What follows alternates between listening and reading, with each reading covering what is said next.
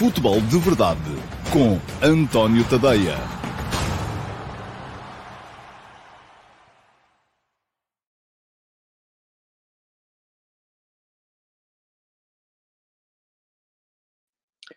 Olá, muito bom dia a todos. Sejam muito bem-vindos à edição número 713 do Futebol de Verdade. Hoje é quinta-feira, dia 29 de dezembro de 2022 e estou, como sempre, uh, dois ou três minutos atrasado. Um, já sei, vocês vão brincando aí nos comentários a dizer que me vão oferecer um relógio e tal e coisa, mas eh, não tem a ver com relógio, tem mesmo a ver com uh, as coisas que estou a fazer e que são, se calhar, uh, demasiadas. Mas pronto, vamos em frente. Vamos entrar no futebol de verdade de hoje. Hoje vou falar-vos aqui muito do, uh, do que foi ontem o Flóculo Porto Aroca, vitória de calma, tranquila, serena e concludente do Flóculo Porto sobre uma equipa que é uma boa equipa e que ainda ontem mostrou que sabe jogar este Aroca do Armando Evangelista, embora não tenha sido capaz de contrariar a maior qualidade do Flóculo Porto em zonas de criação, porque foi aí que o Porto ganhou o jogo e eu, de certa forma, também já falei sobre isso hoje no no último passo da manhã. Mas uh, antes disso, uh, como é natural, temos muita coisa para falar. Temos que uh, passar, vai passar por aqui a pergunta na MUX de hoje. Vão passar por aqui alguns ataques rápidos com.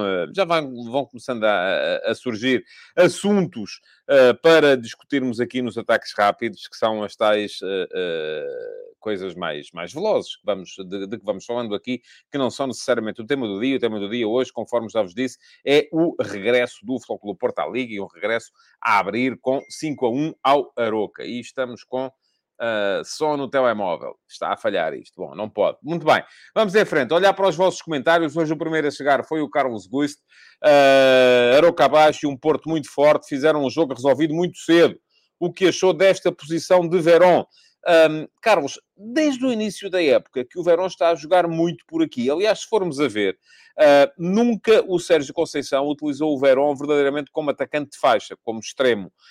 Um, a novidade aqui foi ele ter sido titular, porque foi a primeira vez que foi titular esta temporada. Ainda não tinha acontecido uh, em jogos da Liga, pelo menos, já tinha acontecido em jogos de outras competições.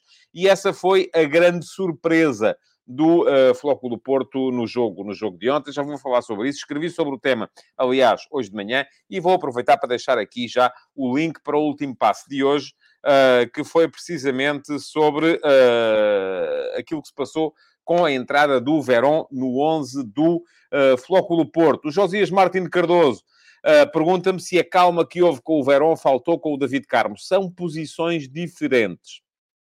E aquilo que tem acontecido, geralmente, no Flóculo Porto do Sérgio Conceição, e foi para isso que eu chamei a atenção uh, no último passo de hoje, é que os jogadores de ataque geralmente demoram mais tempo a entrar uh, no 11 do Flóculo Porto. E citei o caso do Taremi, que há dois anos e meio, agora dois anos e meio, chegou ao Flóculo Porto e uh, foi titular pela primeira vez num jogo contra o Fabril do Barreiro na Taça de Portugal e depois no campeonato só foi titular no fim de novembro. Depois, Verón demorou mais um mês, mas também demorou mais um mês, porque, entretanto, a competição parou. Uh, quem sabe se não poderia ter sido também em finais de novembro. Houve menos uh, tempo de espera para jogadores como o Evan Nilsson, ou como o Tony Martínez, ou como o Luís Dias, mas uh, geralmente aquilo que acontece com os jogadores de ataque no Flóculo Porto é isto mesmo. O Sérgio Conceição leva tempo até lhes dar a confiança total, porque é só quando sente que eles estão exatamente já no ponto como ele quer conforme ele quer, para uh, poder, uh, dessa forma, uh, tirar deles tudo aquilo que acha que pode. Estou a estranhar, temos aqui hoje muito pouca gente, somos menos de 100 neste, neste momento. Não sei se é porque o tema é Flóculo Porto, uh, mas, meus caros, aqui é como vos digo, fala-se daquilo que acontece, uh, não se criam factos. Uh, só para irmos atrás do que não acontece. Marco Lopes, bom dia. Acha que Enzo e Otamendi têm muitas probabilidades de jogar amanhã? Acho que sim. Ou Schmidt vai priorizar os que trabalharam com ele neste último mês, metendo Chiquinho e Morato, por exemplo. Uh, eu acho que depende muito das condições físicas em que eles chegarem, ou tiverem chegado. Mas estando uh, Enzo Fernandes e Otamendi em condições de jogar, não tenho grandes dúvidas de que vão ser eles os titulares, até para aproveitar aquilo que é um momento uh, do ponto de vista uh, moral, uh, do ponto de vista mental, fortíssimo dos dois jogadores que acabaram de ser campeões do mundo pela Argentina. Simão Rochinol, bom dia. Este City com Holland pode dizer-se que é uma equipa de gol fácil? Uh, e o que acha do rendimento de Grealish? É curto por não se adaptar ao contexto onde está inserido? Sim, Holland é dos jogadores de, de golo mais fácil que há no, no, no, mundo neste momento, se é que não é mesmo o jogador de golo mais fácil que há no mundo. Ontem foram mais dois golos uh, marcados ao Leeds United, ainda por cima uh, o pai, Alfie, jogou no Leeds United, conta-se até que terá sido ali em Leeds que Holland terá sido concebido, mas sim, eu acho que com Holland qualquer equipa será de gol fácil, porque é um jogador que só vê baliza e quando vê baliza vê geralmente com, com qualidade. Quanto à questão Grealish, eu acho que para, para um jogador se adaptar e se afirmar no contexto Manchester City tem que ser um jogador muito mais concreto. Uh, que, ou então tem que ser um jogador de rendimento muito superior. Grealish, eh, como quase todos os criativos, é um jogador de alternâncias e por isso mesmo não, não creio que se possa esperar nem dele, nem de, se calhar, enfim, é, pode ser diferente com Phil Foden, uh, pode ser diferente com o Riyad Mahrez, uh, mas o Mahrez é um jogador mais concreto, portanto, uh, acho que cada caso ali é um caso e não tem tanto a ver com uma questão de adaptação ao contexto, tem a ver com o facto do contexto exigir outro tipo de coisas e provavelmente o Pep Guardiola estará satisfeito com aquilo que vai tirando do Grealish e ainda por cima ontem fez um belíssimo, um belíssimo jogo, o, o Matt Grealish. Eu não vi, mas já li sobre.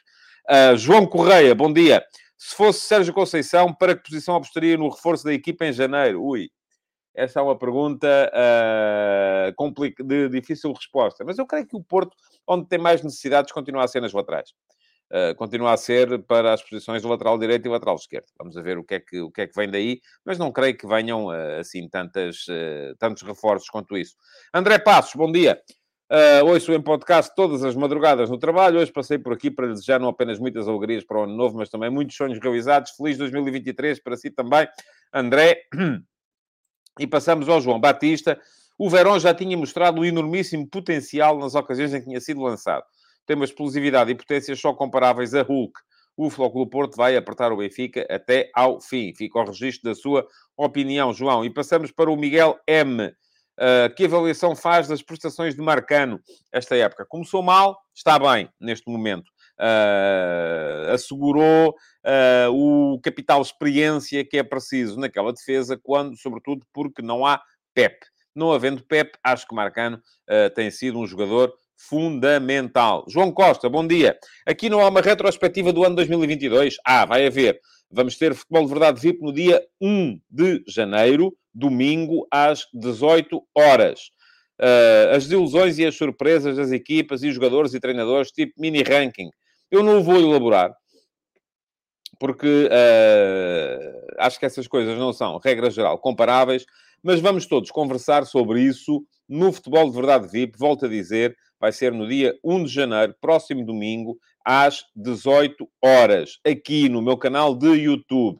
Vou estar eu e vão estar aqueles dos meus subscritores premium que queiram juntar-se a mim para conversarem comigo. Uh, aqueles que quiserem inscrever-se receberão um link para poderem ligar-se a mim num estúdio virtual, aqui mesmo, para podermos conversar de viva voz sobre o ano de 2022. Quem não for subscritor premium, ou quem for subscritor premium, mas não quiser uh, participar, sujeitar-se ao incómodo que é ter que vir aqui conversar comigo, uh, perdão, uh, pode sempre assistir, porque, ao contrário de outros futebol de verdade VIP, este vai ser no YouTube e não no meu servidor de Discord, onde só quem é premium é que está e quem é premium é que ouve e pode também participar. Mas volto a dizer, dia 1 de janeiro, já está preparado, o e-mail vai seguir para toda a gente hoje, creio que às 18 horas, eh, se não é 18, é 19, está engatilhado para sair. Ah, vão receber um e-mail a explicar tudo, a maneira como podem participar no futebol de verdade VIP. Quem não quiser participar e quiser apenas assistir, é passar por aqui uh, e uh, uh, no dia 1 às 18 horas. Para poderem participar, têm que ser subscritores, têm que ser premium, podem aproveitar este link para subscrever ou uh, para, se já forem subscritores gratuitos, mudar o plano de subscrição, de maneira a poderem uh, inscrever-se, então, uh, como subscritores premium e poderem vir cá conversar sobre o ano de 2022 e aquilo que esperam do ano de 2023. Muito bem, vamos entrar no programa de hoje. Há muito mais perguntas, mas não, não consigo, como é natural, responder a todas, até porque neste momento quero responder àquela que eu selecionei como pergunta na MUS. Uh, a pergunta na MUS, já sabem, aqueles que cá passam regularmente, é, o, é uma das perguntas que ficam na emissão gravada, na caixa de comentários de emissão gravada do Futebol de Verdade. Portanto, se quiserem ter a pergunta na MUS para a emissão de amanhã, o que é que têm que fazer? É dar um salto à emissão gravada deste Futebol de Verdade, do de hoje, só é possível depois de terminar, e na caixa de comentários deixarem uma pergunta. Essa pergunta e todas as outras que lá ficarem vão ser sujeitas a escrutínio. Eu depois pego e escolho aquela que eu entendo como a mais interessante e uh, uh, respondo-lhe na emissão do dia seguinte. Uh, para me seguirem no YouTube, fica aqui também o link, de maneira a que possam não só seguir o meu canal, ah, como, de preferência, clicarem em cima do sino para ativarem as notificações e serem avisados sempre que eu entro em direto. Ora, cá está a pergunta na MUS de hoje. Veio do Guilherme Martins. Bom dia, Guilherme. Quais as razões que encontra para o descalabro que está a ser a época do Passos de Ferreira? Tanto ao nível de resultados como em termos organizacion... organizacionais. Não é costume eu encalhar assim nestas palavras. Tenho 19 anos, vejo futebol com relativa atenção desde 2009, 2010. Ora, bolas, oh, oh, se você, deixa cá ver, desde, desde os 6 anos que vê futebol com atenção, ó oh, Guilherme. Caramba, isso é que é. E sempre olhei para o Passos como sendo um dos pequenos mais bem geridos do nosso campeonato. Tem sido assim, de facto. Pelo que este aparente desnorte dos castores me deixa muito surpreendido. Ora, muito bem, Guilherme, muito obrigado pela sua pergunta, ou pela tua pergunta. Tens 19 anos, posso tratar por tu. Uh, és mais ou menos da idade do meu filho e, portanto, é assim que fica. Muito obrigado pela pergunta. Vou tentar responder e tentar perceber exatamente, então, o que é que se passou com o Passos de Ferreira. Eu acho que aquilo que se passou com o Passos foi aquilo que se passa muitas vezes com muitas equipas uh, do nosso campeonato, que é achar que o verão é uma boa altura para começar tudo de novo. E não é. Se formos a ver, o Passos no ano passado acabou o campeonato em 11 lugar. Uma posição tranquila. Teve um final de época muito tranquilo. Depois de ter ganho ao Marítimo na 29 jornada, portanto, com 5 uh, jogos para o final, era sétimo, a 11, com 11 pontos à frente da linha d'água. Já não tinha grandes aspirações uh, em termos europeus, dificilmente lá chegaria, mas também se percebeu desde logo que não ia descer. E houve ali uma, uma espécie de um uh, desmobilizar que fez com que a equipa, na altura comandada pelo César Peixoto, acabasse o campeonato com dois empates e três derrotas nos últimos cinco jogos e caísse então para o 11 primeiro lugar. Agora, a questão, do meu ponto de vista, não foi só essa. É normal que uma equipa que já não tem grandes uh, objetivos acabe por, uh, vindo o, final da época, uh, acabe por desmobilizar um bocadinho. Aquilo que me parece que aconteceu no, no, no, no, no, no, no Passos de Ferreira é que se mudou tudo.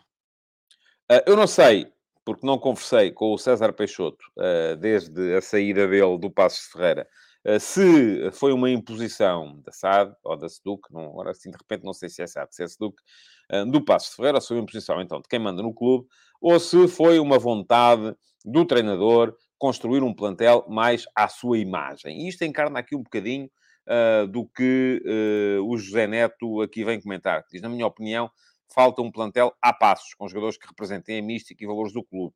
Considero o Carlos Carneiro um bom diretor desportivo, mas nesta época falhou rotundamente. Muito bem. Uh, e o Josias Martins Cardoso vem cá dizer que esta última passagem do José Mota foi mesmo em desespero de causa e, aliás, não, não, não resultou minimamente. Mas o que é que aconteceu? Chegámos ao, a meio do, chegámos ao, ao, ao, intervalo entre a época passada e esta, e reparem, eu peguei aqui no 11 base do Passos de Ferreira do ano passado, ao qual já faltava o Stefano Eustáquio, que já tinha saído a meio da época para o Flóculo do Porto. Portanto, eh, esse já tinha ido. Depois, quem foram os jogadores mais utilizados? Guarda-redes, André Ferreira, saiu para o Granada. Uh, na defesa, o César Peixoto jogava com o Juan Delgado como lateral direito, com o Antunes como lateral esquerdo e depois os centrais.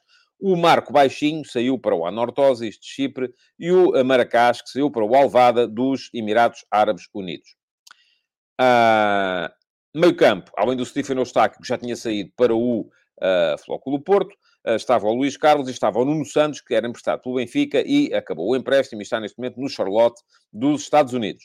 No ataque, uh, estavam o Denilson, que foi para o Ata Clube dos Emirados Árabes Unidos, o Lucas, que foi para o Havaí, e o Zé Wilton, que continua no plantel. Ou seja, do 11 base com que o Passos encarou a época passada, mantiveram-se quatro jogadores o veterano Luís Carlos, que já tem 37 anos e pouco tem jogado esta época, até porque tem estado com frequência ilusionado, o veterano Antunes, eh, que é o tal jogador a passos, continua a encarnar a mística do clube, o Juan Delgado, que com a saída do César Peixoto, o Zé Mota passou a usá-lo mais na frente, e o Zé Wilton, eh, que também é um jogador que pode ser o atrás ou extremo. Um, isto significa que houve aqui uma uh, reformulação quase total uh, do plantel do Passos de Ferreira, ou do 11 base do Passos de Ferreira, que acabou por não resultar.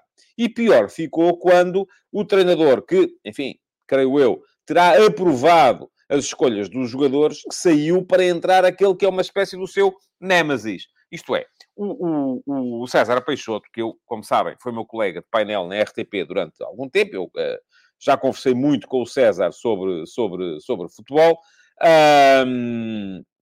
Mas se há um treinador, e eu sei disto porque o, Luís, o, o José Mota foi treinador do César Peixoto no final da carreira do César Peixoto, se há treinador que pensa de uma forma radicalmente diferente daquela que pensa o César, é o José Mota. Uh, e atenção, não estou aqui a dizer quem é que pensa bem e quem é que pensa mal. São maneiras, volto a dizer, o futebol, e ainda ontem um de vocês me dizia isto, não é a preto e branco. Há maneiras diferentes de ver as coisas. O César vê o futebol de uma maneira, o Zé Mota vê o futebol de outra maneira. E substituir um treinador que construiu um plantel uh, e tê-lo lá construído de acordo com a sua maneira de, uh, de ver o jogo uh, por outro jogador que, por outro treinador que pensa de maneira radicalmente diferente, na maior parte das vezes dá mau resultado. E também, se calhar, por isso, também não falei com o José Mota, eh, depois da saída dele do, do Passo de Ferreira, se calhar também por isso, acabou por o José Mota desistir eh, da possibilidade de vir a salvar o Passos, que é um clube que lhe diz muito. Ele vê o estádio do quintal de casa dele, mora ali ao lado, portanto, é um clube no qual ele jogou, do qual ele foi capitão de equipa, é um clube pelo qual o José Mota sofre. Agora, Uh, uh, aquilo que me parece é que houve aqui uma série de decisões que terão sido mal tomadas, e aqui o Ricardo Pinho vem cá fazer um, um, um bom resumo, mau scouting, más escolhas de treinadores, tudo uma pena porque o Passos não é clube que uh, precisasse de passar por isto. diz o Carlos Gusto, com tanta venda, tanta venda, entraram muitos euros, e onde estão as soluções? Oh, oh, eu não sei se entraram muitos euros. Enfim, o Stephen Eustáquio terá valido 3 milhões e meio de euros, o André Ferreira 750 mil euros. E, uh, de acordo, pelo menos, com os valores que estão no Transfer Market, são, as únicos, são os únicos jogadores que valeram entrada de dinheiro no, no, no, no Passo de Ferreira. Os outros são jogadores que saem porque acabam um contrato, vão à procura de uh, melhores condições, têm sítios onde se pagam melhores salários, fizeram uma boa época e acabam por beneficiar disso, mas o clube acaba por não beneficiar uh, grande, grande coisa. Uh, muito bem. Diz-me aqui o Ricardo Pinho que o César também teve palavra nos reforços, não se pode ilibar. Eu não estou a ilibar ninguém, Ricardo. Eu estou a dizer, não sei quem é que escolheu.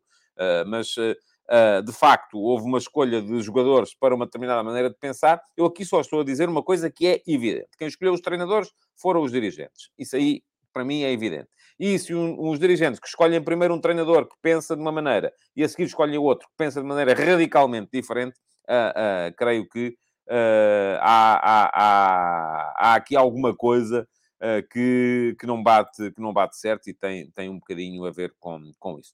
O Carlos Gosto diz-me aqui que os Emirados não são de pagar a prestações, sim, mas o, não houve venda de, de, de, passos, Carlos. É isso que eu estava a explicar. Nem sempre quando um jogador sai de um clube para o outro há uma venda do passe. Não, não tem que acontecer. Vou responder aqui ao Yuri Name Todd, uh, que me pergunta se pode haver concurso de resultados para a Liga Portugal, porque não me lê. Oh, oh Yuri, eu já tinha lido, mas eu não posso. Reparem uma coisa: se eu estou a falar de galhos, não vou de repente começar a falar de bugalhos só porque aparece aqui um, um, um comentário. Um, estou a tentar, quero fazer isso. Uh, o Super Bru não dá essa possibilidade. Estou à procura de. Eu queria manter as coisas no Super Bru.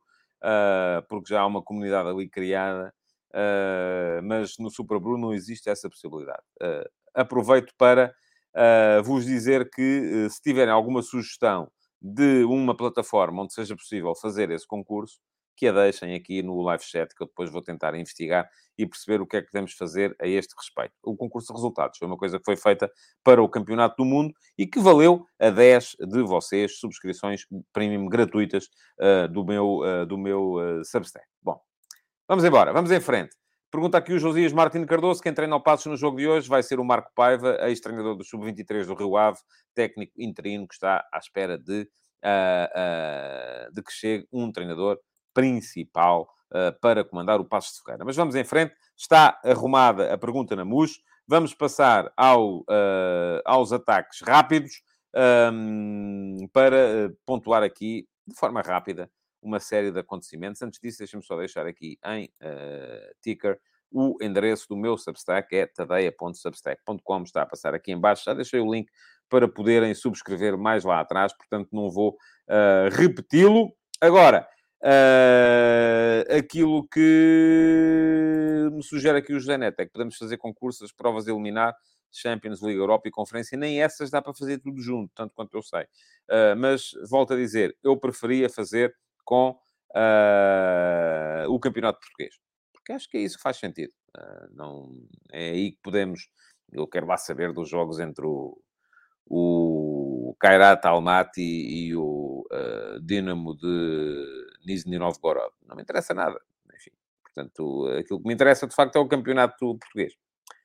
Nem sei se existe o Dinamo de Nizhny Novgorod, mas se não existe, podiam criá-lo. O Nuno Nunes uh, sugere aqui o Scorecast. Vou, vou, vou investigar uh, e vou perceber o que é que se pode fazer. E ficam já a saber que no dia 1, uh, no Futebol de Verdade VIP, vou, vou explicar aqui, tintim por tintim, aquilo que vai ser o meu Substack no ano de 2023, ou pelo menos nos primeiros seis meses do ano de 2023. Uh, e estas coisas têm que mudar quando não estão a resultar. Há coisas que não estão a resultar, temos que as deixar cair e fazer outras novas. Uh, e, portanto, uh, vou, vou, explicar aqui tudo. E uma das coisas que eu quero anunciar, de facto, é o concurso de prognósticos, porque foi uma coisa que resultou. Houve muito interesse, foram mais de 400 os participantes e distribuí as uh, 10 subscrições premium sem pagarem nada aos 10 primeiros do concurso. Nove dos 10 primeiros reclamaram o prémio. Um deles não reclamou, mas como tinha um nome tão uh, invulgar, eu consegui descobri-lo e, uh, portanto, acabei por, uh, por lhe oferecer na mesma. Espero que esteja a usufruir. Uh, foi o Gonçalo Sétima, se ele está por aí ou não. espero que esteja a usufruir, porque, porque foi, está lá, está acreditada, tem, teve direito a um mês também de subscrição premium do meu Substack. Vamos aos ataques rápidos. Málaga já diz que tem provas, ou pelo menos os jornais dizem que o Málaga diz que tem provas de que houve uma proposta do Benfica por Ricardo Horta e que o Sporting Clube Braga precisaria de pagar parte desse valor ao Málaga na, na sequência daquele acordo uh, completamente estrambólico que houve entre os empresários, o Vitória Futebol Clube e o Sporting Clube Braga e o próprio Ricardo Horta uh, para a, a transferência do Ricardo Horta de Málaga para Braga e primeiro para a transferência do Ricardo Horta de Setúbal para Málaga. Uh, eu também estou em crer que terá havido uma proposta. Agora, o que é que vai ser ali a, a, a, o acerto entre as partes? Enfim, é um negócio que está muito mal explicado. Volto a dizer, desde o início. Reparo que o assunto voltou à baila agora que o Braga vai jogar com o Benfica. É estranho. É. É muito estranho. Uh, uh, mas fico-me por aqui porque, de facto, não posso, não posso dizer rigorosamente mais nada. Pergunta aqui o João Costa, isso vai dar em quê? volto a dizer, depende daquilo que estiver no acordo original. Mas se está, de facto, no acordo original que, havendo uma proposta superior a um determinado valor, o Braga teria que pagar aos, uh, uh, uh, ao Málaga, então o Braga vai ter provavelmente que pagar, ponto final. e é, é, é, aí que ficamos. Mais coisas. Um, à margem do... diz aqui o Tiago Monteiro, se o Braga era obrigado a aceitar 17. Não. volto a dizer, não sei o que é que está no acordo original. Uh, recomendo-vos, vão ao meu Substack, pesquisem Ricardo Horta e tenham lá uh, tudo aquilo que eu já escrevi sobre o tema. Agora, uh, aquilo que aparentemente estaria no acordo era que se o Braga recusasse uma proposta num determinado valor, teria que ressarcir o Málaga, porque o, o Ricardo Horta veio de Málaga para Braga, aparentemente a custo zero. Uh, uh, com um acordo que seria, se vier, para se valorizar, se viesse uma proposta, então o Braga teria que, uh, e o Braga quisesse recusar, teria que uh, pagar ao Málaga o valor, um determinado valor, que era a percentagem do passe dos direitos económicos que estavam na posse do Málaga. Mas já expliquei isto tudo lá mais atrás, no início da época, quando a questão se colocou, isto tudo tem a ver com o facto de quem fez o negócio na altura não ser com o Málaga, uh, pelo Málaga, já não estar no Málaga. E, portanto, já não são. Eu acho que isto teve tudo a ver com acertos de contas Uh, uh, entre o Málaga e os empresários que colocaram o Ricardo Horta em Málaga, que provavelmente o colocaram lá uh, de, e foram eles a pagar ao Vitória Futebol Clube, que estava à rasca naquela altura. Portanto, isto está tudo embrulhado e tem tudo a ver com o facto de, entretanto, o Málaga ter uh, perdido o controle sobre o próprio clube, está sob administração judicial e quem lá está agora já não está em, na mesma página, vamos dizer assim, uh, de que quem estava uh, no, quando, quando o Ricardo Horta de lá saiu. Uh, e diz aqui o Miguel M674 que nenhum clube é obrigado a aceitar uma proposta, não é bem assim. Se houver uma cláusula de rescisão, há uma, há, há, é obrigado. O Nuno Teixeira diz que esse acordo não faz sentido nenhum, para o Braga pelo menos faz. Faz, e vou-lhe explicar porque é que faz. E vão-me vão obrigar a voltar ao assunto de Ricardo Horta, que eu não, não, não, não estava para aí virado, uh, até porque eu acho que isto é um não assunto desde o momento, é um nado morto desde, desde o início. Uh, faz porquê? O Braga recebeu um jogador, Ricardo Horta, de valor a custo completamente zero. Não pagou por ele. E passou a ter uma percentagem uh, do, do, do, dos direitos económicos e o usufruto desportivo. Pagou zero. Quais são as condições? Quando o jogador estava enterrado no Málaga, que entretanto aquilo deu um estouro de todo o tamanho, à conta do investidor que lá estava. As condições eram, se o jogador valorizar e houver uma determinada proposta, o Málaga é ressarcido das duas uma, ou com a sua percentagem dos direitos económicos, ou, se o Braga não quiser vender, com o pagamento do valor uh, correspondente à percentagem da proposta que o Braga recusou. Agora, porquê é que isto não se fez? Eu já na altura expliquei porque é que eu acho que isto não se fez. Não se fez por uma razão muito simples. É que o Ricardo Horta foi, era do Vitória Futebol Clube e foi do Vitória Futebol Clube de Setúbal para Málaga, uh, intermediado por empresários que estariam na mesma página das pessoas que mandavam no Málaga na altura. E aquilo que aconteceu de então para cá foi que não só as pessoas que. E, e se calhar o pagamento, enfim, Uh, são coisas, vão-se mantendo contas correntes. Acontece muito isto entre clubes e empresários. Não pagas agora, pagas depois. Uh, depois, uh, em vez de vender este por X, vendes por X vezes 2. E, portanto, estas coisas vão sendo feitas por todos os clubes. Por todos os empresários. O que é que terá acontecido de então para cá? O Ricardo Horta mudou de empresário e o Málaga já não é administrado pelas pessoas que era administrado na altura em que foi feito o negócio com o Vitória Futebol Clube. Estão a perceber ou não? A questão é esta. Uh, uh, não, não, é, é, tão simples quanto isto e tão complicado quanto isto ao mesmo, ao mesmo tempo. Uh, e diz aqui o Rafael Mota que não foi o Braga que não quis fazer o negócio, foram os empresários. Também é muito possível que tenha sido isso. Lá está. Porquê? Porque os empresários que, que, que fizeram o negócio para Setúbal, e que terão, de Setúbal para Málaga, e que terão sido eles a adiantar o dinheirinho, Agora querem o dinheirinho de volta. E não vão receber. Não vão receber porquê? Primeiro, porque o jogador já não está já não é representado por eles, e segundo, porque o próprio Málaga, as pessoas que estavam no Málaga já não são as mesmas. Portanto, a conta corrente levou aqui um tiro no porta-aviões. Não sei se estão a perceber, a questão é esta, e por isso mesmo, uh, uh, pergunta-me aqui o Josias qual é a duração do contrato do Ricardo Horta Josias. Não sei, é uma questão de. não, nem tenho maneira de ver aqui, diz aqui o Carlos Gusto, que é 2026. Vou acreditar que sim. Um...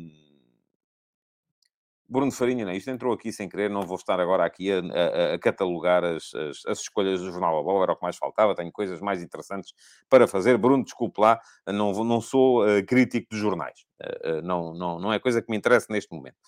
Ah, vamos lá, à margem do Porto Aroca de ontem, quero só re, reparar que na conferência de imprensa falou-se de Pedroto, falou-se da braçadeira de capitão, não se falou uh, de futebol. Uh, na conferência de imprensa do Sérgio Conceição. E tenho pena, porque acho que o jogo de ontem era um jogo interessante uh, para se discutir futebol. Mas, enfim, já sabemos como é que é. Andamos sempre à procura do soundbite que satisfaça as coisas. ontem o Casa Pia ganhou 2 a 1 ao Portimonense, parece vir forte, golo on the buzzer. Uh, com uh, uh, mesmo já no, no, no, na ponta final do, do, do jogo. Ah, sim, falou-se, diz aqui o, o, João Costa, do aniversário de Jorge Nuno da Costa, é verdade. e do, do facto do Sérgio Conceição ter igualado o recorde de Pedroto, que é algo que deve ser assinalado, não estou a dizer o contrário, claro que sim. Já os aniversários, enfim, é como os homens do ano, quero lá saber. Não, não me interessa um pouco, ainda ontem uh, falei aqui sobre isso. Uh, hoje temos Gil Vicente Santa Clara, Estoril Boa Vista, Sporting Passos de Ferreira. Uh, já vou falar mais um bocadinho sobre o Sporting Passos de Ferreira. Para já, o Abel Ferreira uh, pôs-se um bocadinho à margem da, da, da, Seleção Nacional. Eu acho que é muito... Um eu acho que ele vacilaria se viesse o convite.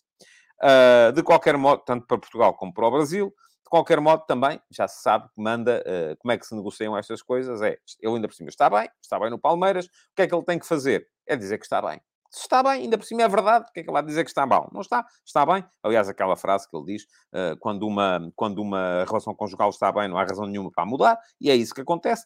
A partir do momento em que ele diz que está bem e se afasta tanto da seleção de Portugal como da seleção do Brasil, isso só vai fazer com que o seu valor facial cresça. Isto é tão simples quanto isto e é fácil de, uh, uh, de, de, de, de, explicar. Uh, outra coisa, o, enfim, assinalar, já o assinalei lá atrás, os dois gols de Erling Holland, um, a expulsão do Neymar. Quem não viu, vai ver. o Neymar, no regresso da competição em França, fez-se expulsar por causa de uma simulação de penalti é simulação claríssima, cartão amarelo claríssimo também. Uh, valeu ao PSG depois o golo marcado, uh, mesmo também no final, de penalti por uh, Mbappé, esse sim, mas acabou por ser Mbappé a salvar aquilo que Neymar veio complicar. Hoje, já vos disse, vai haver Sporting Passos Ferreira, já falámos aqui muito de, do Passos na, na, no início do, do programa. em relação ao Sporting, falta o Ugarte, Uh, falta o Morita, ou seja, os dois médios que o Sporting teve durante grande parte do campeonato não estão nenhum nem outro. Uh, aparentemente o Ruben Amorim vai aparecer com o Essugo, isso é de certeza, ele já garantiu que era o uh, Essugo, e uh, ao lado dele o Pedro Gonçalves. Já disse aqui, não acho muita piada ao Pedro Gonçalves a jogar ali, acho que ele tem que jogar mais à frente, mas, enfim, vamos ver como é que resulta, até porque o Sporting tem neste momento três avançados em bom momento, Edward Strincão uh, e o Paulinho uh, têm estado bem, o Sporting marcou 18 golos nos jogos, de, de nos uh, quatro jogos da Taça da Liga, não sofreu nenhum, está num bom momento. Vamos a ver também o que é que vai acontecer relativamente ao Pedro Porro e se o Porro acusa ou não este crescimento de notícias à volta da sua eventual transferência para já, uh, a garantia do Sporting, e ontem dada pelo, pelo Rubem Amorim, é que só sai pela cláusula. Vamos a ver se vai ser assim ou não. A verdade é que se não for, uh, então vai haver mais uma quebra de confiança entre a direção do Sporting e o Rubem Amorim. Portanto, acredito que, das duas uma, ou aquilo que o Rubem Amorim disse ontem, que lhe garantiram que uh, o Porro só sai pela cláusula, uh, ou ele está verdadeiramente seguro disso, ou então está a meter pressão para que isso venha a ser, de facto, uma realidade. E pronto. Uh, vamos então, uh, está aqui toda a gente ainda a discutir se o Rui Costa deve ou não deve ser o homem do ano. Oh, oh, ouçam, amigos, para a bola foi, ponto final, é a escolha deles, era o que me faltava agora. Eu estou aqui a discutir assuntos de, de, de, de relativos ao futebol. Estamos aqui a discutir coisas que acontecem de facto. Não vou estar aqui a discutir. Eu, eu, eu dizer, ah, mas tu discutes jornalismo, que ainda há bocado estavas aqui a discutir a, a, a, a, conferência de imprensa. Lá está, a conferência de imprensa foi uma coisa que aconteceu. Agora, depois, se o. Se o, se o se o Rui Costa foi escolhido como homem do ano, se o jogo vai escolher o Pinto da Costa, se o Record vai escolher o Varandas, quero lá saber, não me interessa nada. São as escolhas deles. Vamos embora. Uh, diz aqui o Nuno Teixeira se o City não tem uma cláusula de recompra do Porro. Tem, aparentemente sim. Tem, sim, senhores. E até é mais barato do que isso. Agora, o que está a falar-se não é para o City, nem o City quer o Porro para nada. Porque é que o City quer o Pedro Porro? Uh, é preciso também termos um bocadinho a noção das, das, das coisas. Uh, o Tomás Pires diz que aqui falar de jornais e jornalistas é tabu. Não, não é.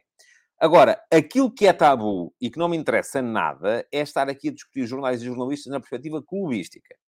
Eu estou aqui, eu posso aqui discutir o que é que é bom jornalismo, o que é que é mau jornalismo. Agora, se o jornal A escolheu o A como, e a única coisa que vos preocupa a vocês é se foi um do meu clube ou foi um do clube dos outros, e é depois, uh, basta, aliás, uma das decisões que eu tomei relativamente a 2023 foi, vou deixar de interagir no Facebook e no Twitter.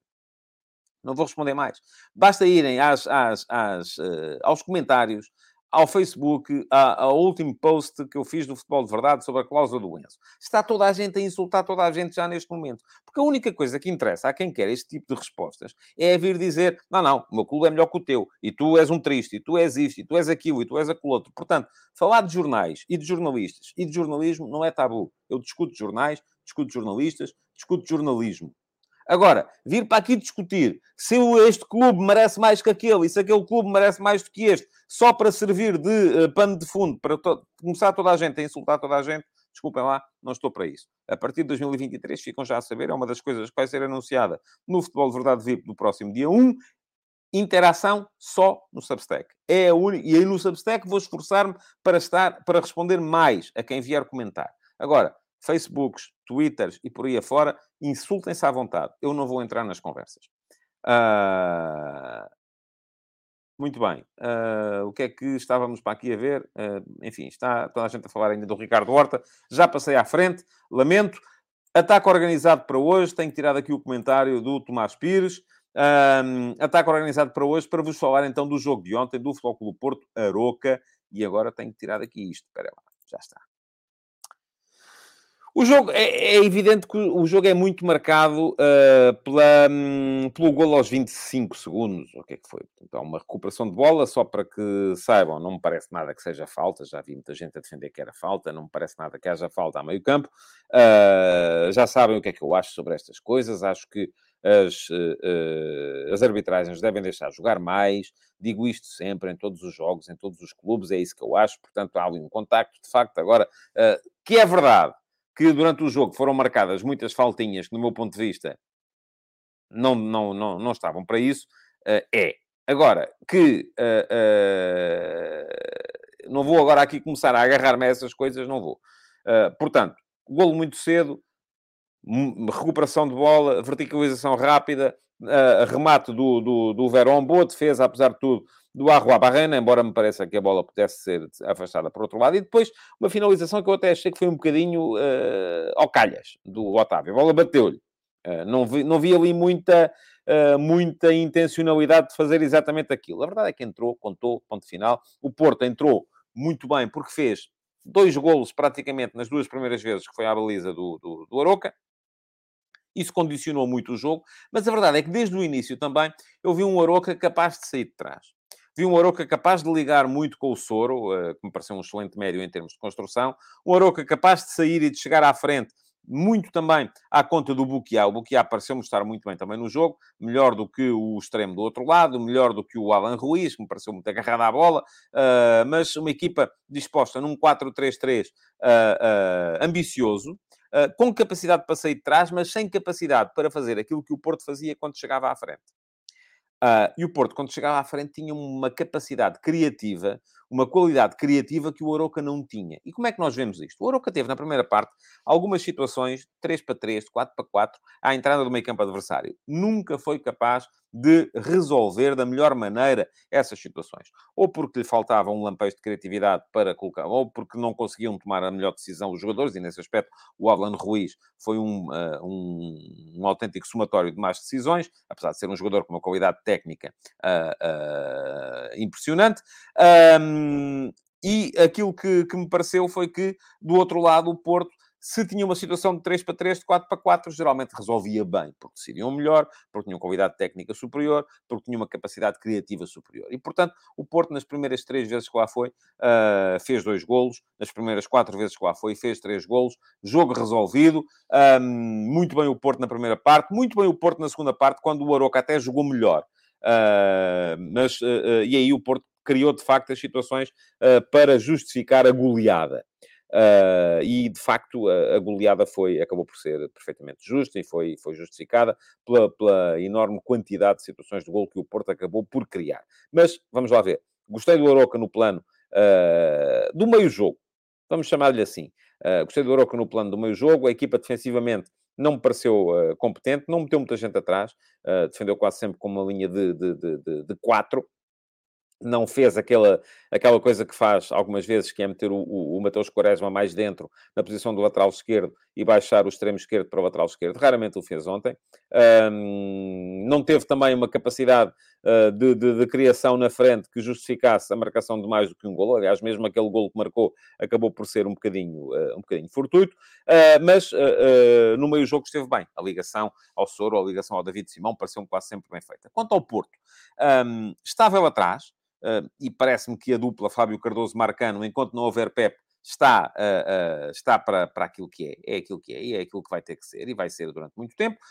Um, o meio-campo, eu acho que a equipa, com a presença do Verón mais dentro, acaba por criar um, uma imprevisibilidade que não tinha com um jogador como o Evan Nilsson.